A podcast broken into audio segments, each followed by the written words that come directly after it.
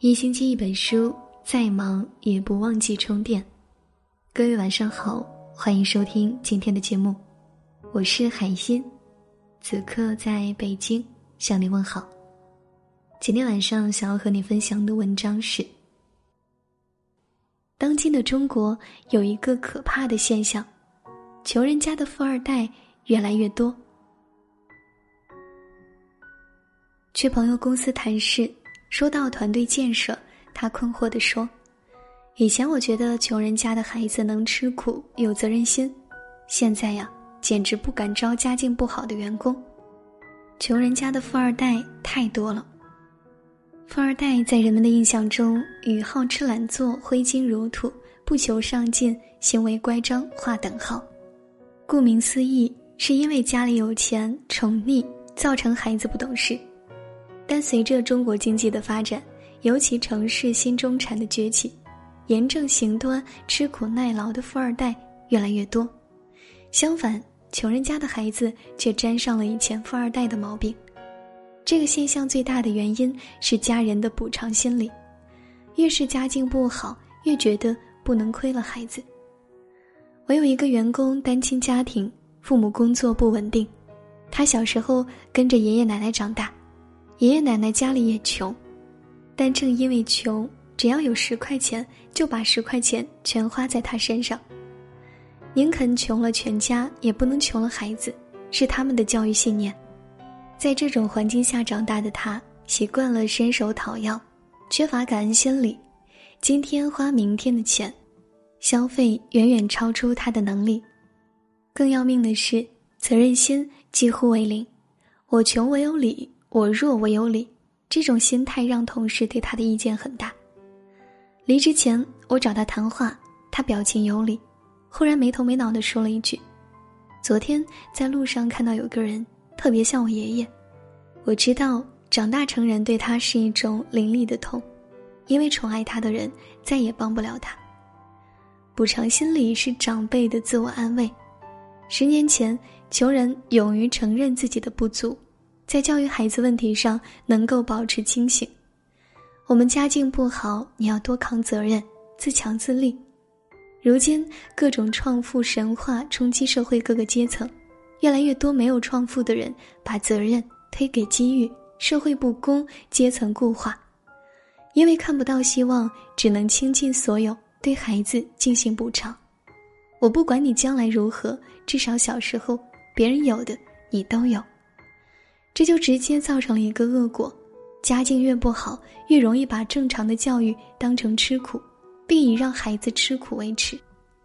我去一个赛艇俱乐部玩过几次，有个十四岁的男孩给我留下深刻印象。他每天早晨六点起床，搭公交转地铁，再步行来训练。训练完毕，帮教练收拾好器材，去另外一个地方打篮球。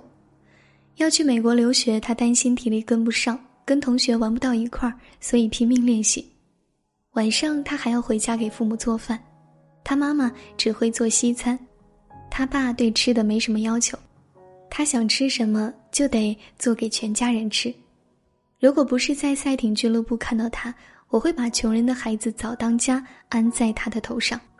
他父亲是上市公司高管，我问他为什么这么舍得孩子吃苦，他惊讶地说。怎么叫吃苦？这不就是活着的日常吗？如果你身边有诚实的创业者，而不是像马爸爸一样会演讲的，你可能同意这样的观点：富人都是真正苦过的，他们不会觉得让孩子吃苦是很大的问题。限于自己的眼界，经济条件不好的家庭很容易在教育上犯第三个错误，认为只要学习好就行。他们的孩子不管学习好不好。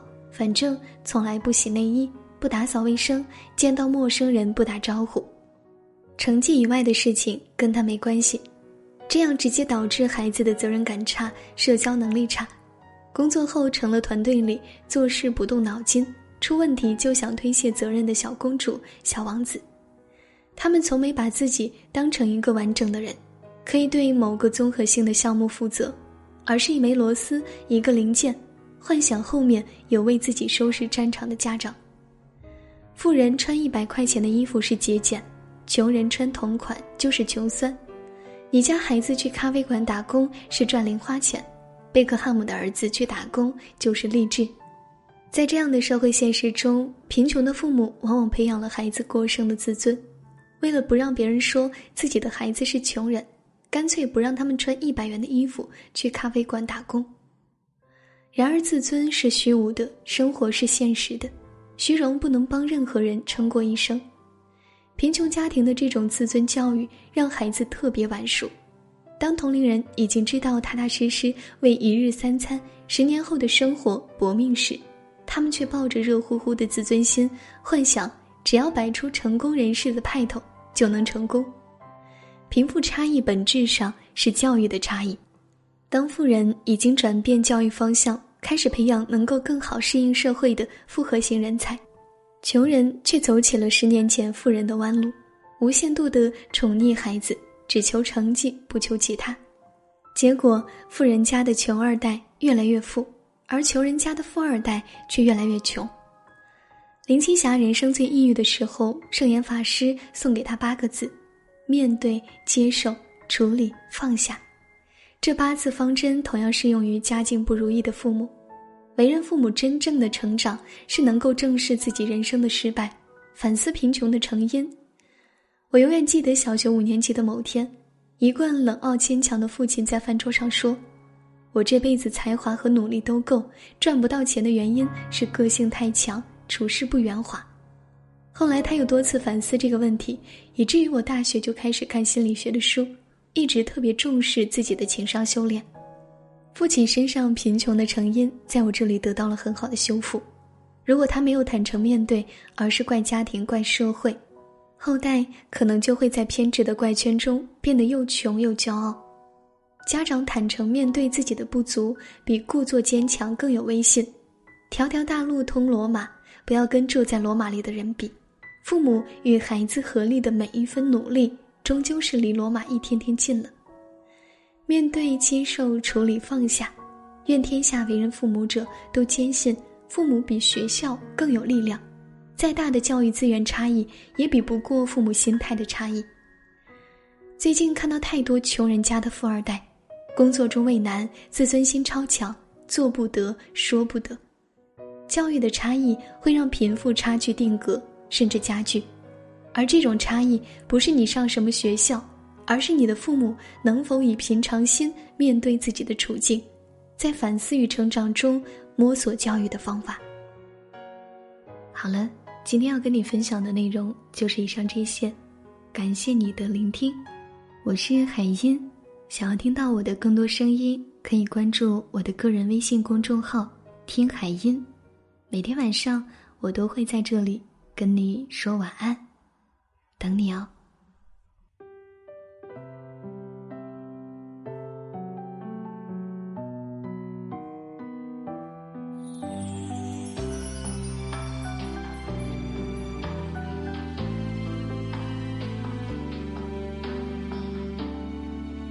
你是晚风间星星河落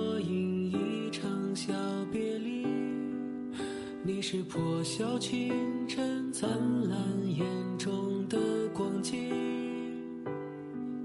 你是时光轻轻哼唱，宛若星辉铺满小巷，黑白的琴键闪着晨曦的光，愿。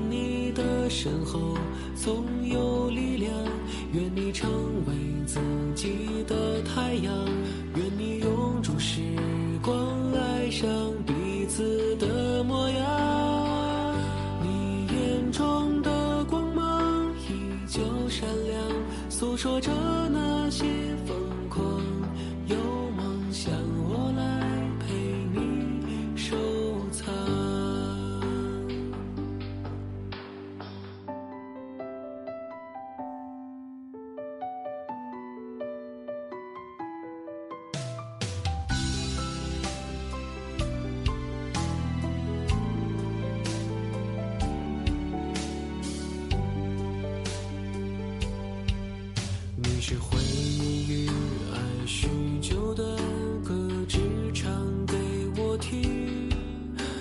是心底的花，盛开在我的四季。你是信纸上的彩墨，写着我喜欢的词句。心中有了你，眼光绽放欢喜。愿你的身后总